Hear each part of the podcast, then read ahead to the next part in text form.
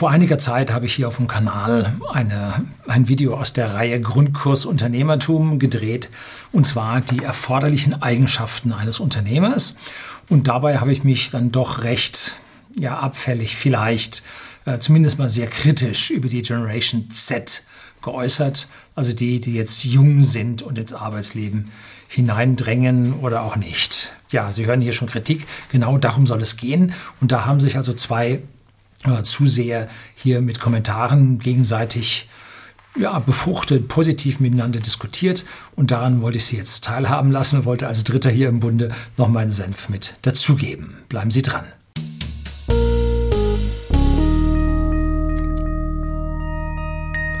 Guten Abend und herzlich willkommen im Unternehmerblog, kurz Unterblog genannt. Begleiten Sie mich auf meinem Lebensweg und lernen Sie die Geheimnisse der Gesellschaft und Wirtschaft kennen, die von Politik und Medien gerne verschwiegen werden. Und heute sind wir bei der Generation Z und dass sie, ja, faul wäre. Man könnte es auch Passivität nennen und darüber soll es heute jetzt an dieser Stelle mal gehen. Und ein User mit dem tollen Namen Groß R, Ausrufezeichen, Klein c, Groß 0, nein, Groß O, doch 0, der schreibt, woher diese Einstellung kommt, ich denke nicht, dass die Jugend faul ist und nicht mehr arbeiten will. Es ist eher so, dass keiner mehr Lust hat, seine Lebenszeit damit zu verschwenden, irgendwelche Konzernbosse noch reicher zu machen, während die eigene Arbeit selten gewertschätzt wird.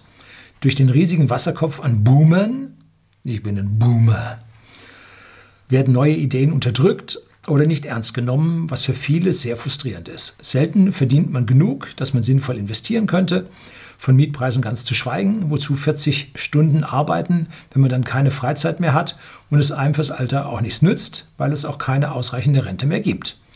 Dann lieber Leben genießen, solange man jung ist.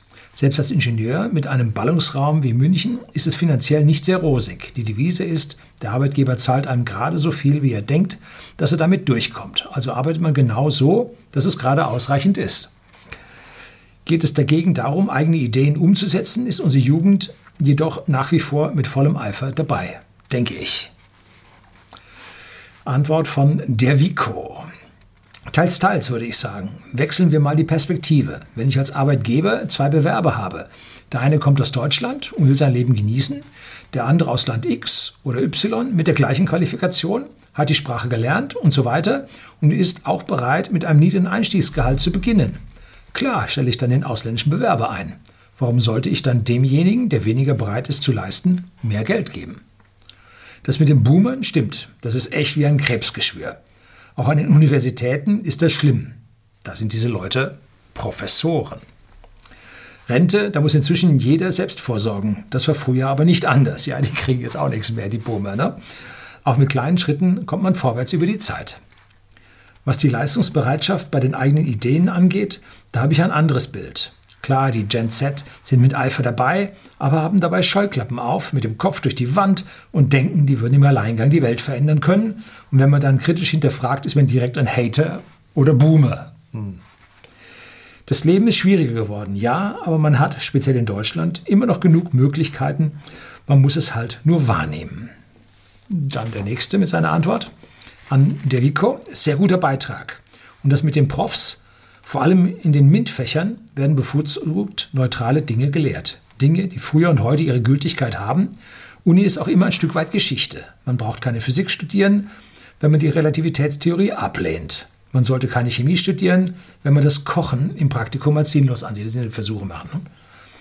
Man kann auch keine Informatik studieren, wenn man sich nicht mit Mathe auseinandersetzen will. Die alten Profs kennen den Weg zur echten Wissenschaft. Oh ja. Wer ihn nicht beschreiten möchte, der sollte eine Ausbildung in einem entsprechenden Betrieb, zum Beispiel Fachinformatiker, machen. Wer jedoch meint, er kommt ohne diese Dinge aus und bricht die Ausbildung ab, der kann es ja mal im Markt versuchen. 1 zu 1000, 1 bis zu 10.000 werden es aber nur so auf einem Wege schaffen. Jo, das sind jetzt drei Aussagen, die einmal die Sache verdeutlichen. Also sie sind einmal keine große Hater, keine großen Beleidigungen, Beschimpfungen, sondern sie sagen das relativ deutlich, wie sie das sehen. Wobei wir hier mehrere Effekte zu spüren bekommen. Auf der einen Seite haben wir es in der Gesellschaft mit immer weniger Freiheit zu tun.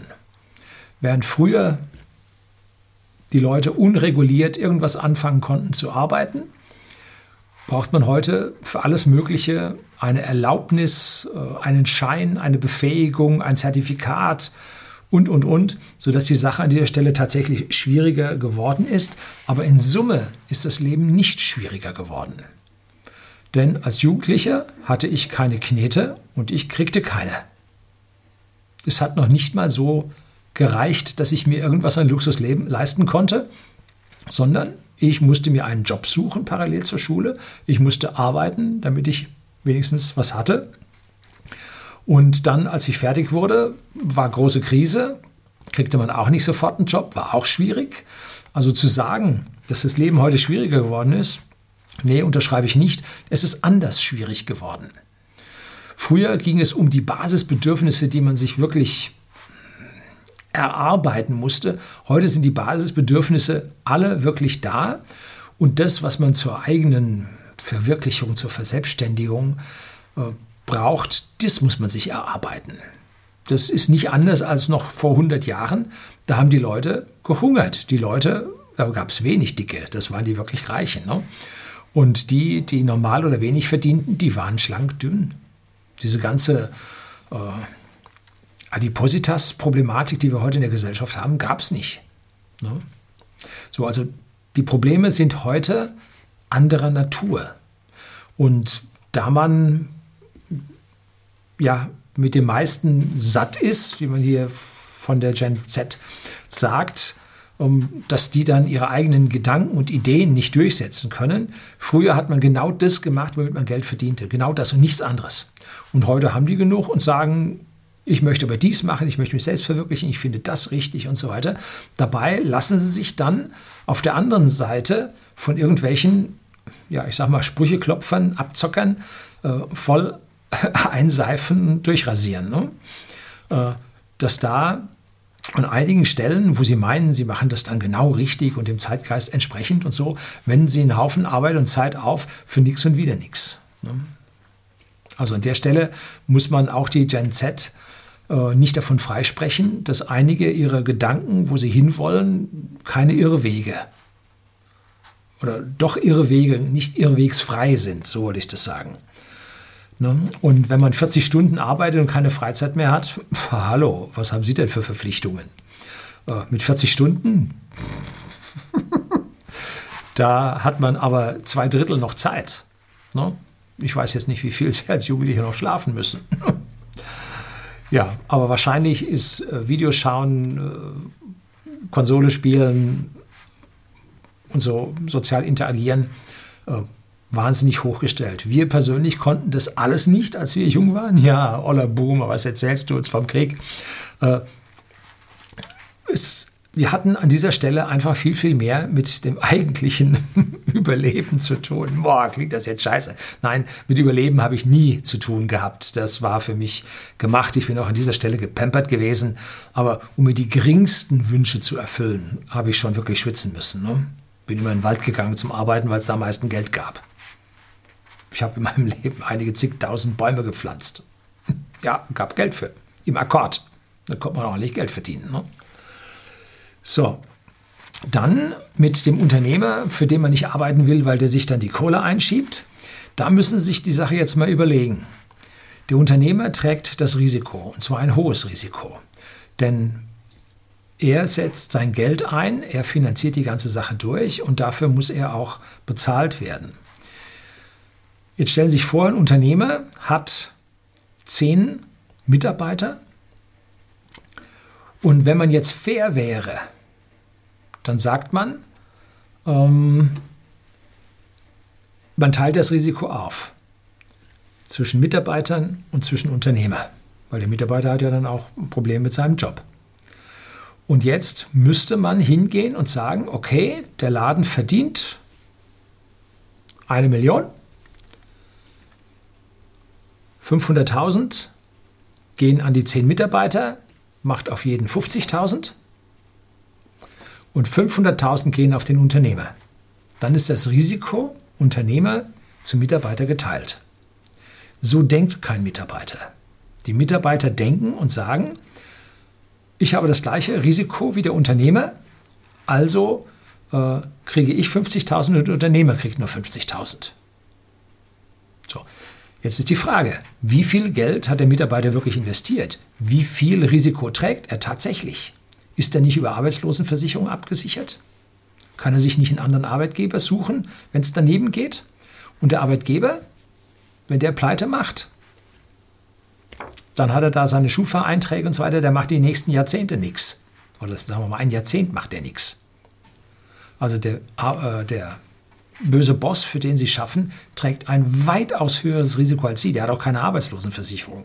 Der kriegt auch woanders keinen Job, weil er als Selbstständiger verdorben ist für so einen bürokratischen Konzernbetrieb. Der kriegt da nichts. Also sie müssen dem Unternehmer ein höheres Maß an ja, Versilberung seines äh, Risikos zumuten oder zu billigen. Ne? Und wenn es jetzt auf der anderen Seite der 1000 Mitarbeiter hat, dann muss, muss das tausendfache hier halbiert werden. So. Und wenn Sie dann am Ende sehen, dass große Firmen, äh, zumindest mal im mittelständischen Umfeld, so zwischen 1 und 5 Prozent Gewinn einfahren, dann ist das im Verhältnis zum Risiko, was der Unternehmer mit der Finanzierung von dem ganzen Laden zu tragen hat, gering. Ganz anders, und da stimme ich mit Ihnen überein, ist die Sache, wenn Sie da in so einem großen Konzern arbeiten. Da arbeiten Sie 90 Prozent für Ihren Chef, der mehr oder weniger, Entschuldigung, unfähig ist. Um, Sie selber dürfen gar nichts machen, weil das, was Sie machen, wird ganz oben von einem Boomer entschieden. Äh, und Sie machen unten wie hieß es bei der Bundeswehr, wenn wir Scheiße bauen, dann bauen wir Scheiße mit Schwung. Also sie werden unten mit dem Stöckchen angetrieben, völlig unsinnige Dinge zu tun, die oben entschieden wurden. Da stimme ich mit Ihnen überein. Aber scheren Sie nicht alle Unternehmen über denselben Kamm. Unterscheiden Sie zwischen den großen Konzernen, wo dann auch noch das Geld ja, zwischen Gewerkschaften, Managern und Kapitalgebern aufgeteilt werden. Und die großen Kapitalgeber sitzen immer im Ausland und da wird das Geld steuerfrei hinverschafft. Also das müssen Sie hier unterscheiden, dass Sie nicht im normalen Arbeitgeber, der hier sich in dem hochregulierten, hochgefährlichen äh, Umfeld hier mit seinem ganzen Geld engagiert, dass Sie dem den schwarzen Peter zuteilen. Ja, warum ist es denn dann bei uns für einen Selbstingenieur im Großraum München schwierig, die ganzen Geschichten zu bezahlen? Nun, das liegt daran, weil unsere Politik einen schlechten Job macht weil sie immer weiter reguliert, immer mehr Auflagen, immer mehr bürokratisiert, immer mehr äh, zertifiziert, ja, CO2 zählt und so weiter. Das kostet alles einen riesigen Sack voll Geld. Und das treibt die Kosten hoch. Gleichzeitig sagt man, nein, der Mensch darf nicht in die Fläche gehen, äh, der muss, äh, die Landschaft darf nicht zersiedelt werden, Raubbau an der Natur, der muss sich zusammenfärchen. Nee, und neu bauen darf man sowieso nicht und die Baupreise gehen in den Himmel. So, und dann wundern sich, dass da nichts gibt. Das ist Auswirkung der Politik. Das sind nicht böse Vermieter. Das ist Mangelwirtschaft von staatlicher Planwirtschaft. Und dann denkt sich ein Haufen von dieser Gen Z, jetzt wähle ich grün und links und wundert sich, dass es schlechter wird. Fast alle Städte sind rot und grün regiert. Das sind die Jugend, die da in die Städte zieht und genau das wählt und wundert sich, dass sie das kriegt, was sie wählt. und sich nicht anstrengt. Das hat einen kausalen Zusammenhang. Also hier müssen Sie was anderes wählen, ein bisschen Freiheit wählen und nicht hier äh, Selbstsozialismus. So wird das nichts. Ne? Können Sie vergessen. Und jetzt mit dem aus dem Ausland, da gibt es ein sehr schönes Beispiel ähm, von Indien. Bei uns in Deutschland hat man für den Studiengang Luft- und Raumfahrttechnik, ich habe den studiert, äh, hier unten habe ich ein Video über das Studium der Luft- und Raumfahrttechnik. Äh, hartes Studium, schweres Studium, ähm, sehr viel Computertechnik damals, heute sicherlich noch mehr. Und da gab es nicht genügend Studenten, die das studieren wollten. Weltraum ist in Deutschland nicht so angesagt, ach, dieses moderne Zeug und Weltraum ist sowieso blöd und die Amerikaner, die Bösen und so. Also bei uns ist Weltraum nicht wirklich angesagt. Es sind Minderheiten, die sich auch hier auf dem Kanal sammeln. Herzlichen Dank dafür. Ähm, Und in Indien kommt auf einen Studienplatz für Luft- und Raumfahrttechnik kommen 200 Bewerber. Die lernen wie die Besessenen, um die Eingangstests, die auf diese geringen Studienplatzanzahlen äh, zu schaffen, dass sie da die Besten sind und es tatsächlich machen. Die sprechen Englisch, die arbeiten wie die, Entschuldigung, wie die Bekloppten, klotzen die daran, um das zu schaffen. Und jetzt machen sie da ihre ersten Berufserfahrungen in Indien und dann bewerben sich hier in Deutschland. Und wie nimmt man? Natürlich diese Leute, die eine Motivation und eine Arbeit haben. Und der andere sagt, 40 Stunden Woche hat man sowieso keine Freizeit mehr und so. Ja, nö. So, wen nimmt man denn? Natürlich nimmt man da denjenigen, der nicht hier in unserem System durchgepampert wurde, ne? Und der noch, Entschuldigung, nach Babypuder stinkt. Sondern der, der hart malocht, vollkommen auf den Job fixiert ist. Da muss man sich an dieser Stelle dann nicht wundern. Und wenn dann jemand noch die Sprache extra lernt, dann sieht man, der ist auch noch motiviert und so weiter und so fort. Ne? Tja, das mit den Boomern ist wie ein Krebsgeschwür. Jetzt kommen wir zu den Professoren. Das stimmt zum Teil. Habe ich auch erlebt. Wir hatten einen Professor für mechanische Technologie. Das waren so Werkzeugmaschinen und so Zeug. Und zwar jetzt nicht so im Detail, sondern was gibt es für Werkzeugmaschinen, wofür werden die eingesetzt, was sind das für Verfahren. Und der erzählte uns, ja, das Laserbrennschneiden, wo also Blechteile mit Laser ausgeschnitten werden, sagt er, da gibt es die ersten Ideen und das wird in 20 Jahren äh, gerade mal so die Reife bekommen. Das war ein Prof, der war damals für mich scheintot. Der stand so zwei, drei Jahre vor der Pension. War der einzige Prof rundherum, der S-Klasse fuhr. Ja, der hatte. Heute haben die Profs ja auch nicht mehr so üppig. Und dann war ich im Praktikum, im weiterführenden Studium und hatte selbstverständlich schon die Laserschneidgeräte da für Blechbearbeitung in der Luft- und Raumfahrtindustrie, wo ich für gearbeitet habe. Ne? So, also der war, der war sowas von, von weg von der Realität. Und da muss man jetzt groß unterscheiden, was Sie vor sich haben. Ob Sie dort einen Prof haben, der seinen Dienst nach Vorschrift zu Ende fährt, oder ob Sie einen Prof haben, der an seinem Fach schafft und Auftragsarbeiten für die Industrie macht und ganz vorne mit dabei ist, oder ob jemand Grundlagenforschung macht und hier versucht, Stück für Stück langsam vorwärts zu kommen. Und die Leute, die Grundlagenforschung machen, da können Sie lernen, wie Wissenschaft funktioniert. Wissenschaft. Jetzt müssen wir dann unterscheiden, wenn wir in die Uni reingehen, da studieren, was für einen Weg wollen wir nachher einschlagen. Wollen wir an der Uni gerade so viel lernen, dass wir wissen, was wir brauchen? Und hören vor dieser blöden, ewig dauernden Bachelorarbeit auf und machen dann den Schwenk nach draußen und tun genau das, was wir wollen und pfeifen auf den Abschluss, weil es geht ja auch ohne. Mark Zuckerberg, Bill Gates, ja, you name it. Äh, die haben alle abgebrochen, weil sie gemerkt haben, Blödsinn, was da vermittelt wird. Denn was machen Universitäten? Die bilden typischerweise aus für die Großindustrie. Warum? Weil in den Lehrplänen an den Unis die Gewerkschaften auch mit drin sitzen. Die haben äh, einem jugendlichen Bekannten von mir äh, sogar ja, haben denen äh, gesagt, er darf kein Zweitstudium an der Uni machen. Nirgendwo. Weil er dann ja über die geplanten 35 Studienstunden des äh, Studenten rauskommen würde und das würden die Gewerkschaften nicht zulassen. Da durfte er kein Zweitstudium an der Uni machen. War eine bayerische Uni. Hammer. Der wollte sich halt ein bisschen breiter aufstellen, das Lernen fiel ihm leicht ja, warum nicht? Ne? Nein, durfte nicht sein. Also da wird dann so ausgebildet, dass dann die großen Konzerne sagen, ja, Siemens, BMW, Daimler und so, die Audi, die nehmen die dann und das passt dann schon so. Ne? So, das ist das, worauf die typischerweise ausbilden. Und damit ist natürlich da ein Haufen Six Sigma und was sie da alle haben wollen und so. Das kriegt man dann auch noch beigebracht. Äh, Zeug, was die Welt im privaten, kleinen, mittleren Umfeld nicht braucht.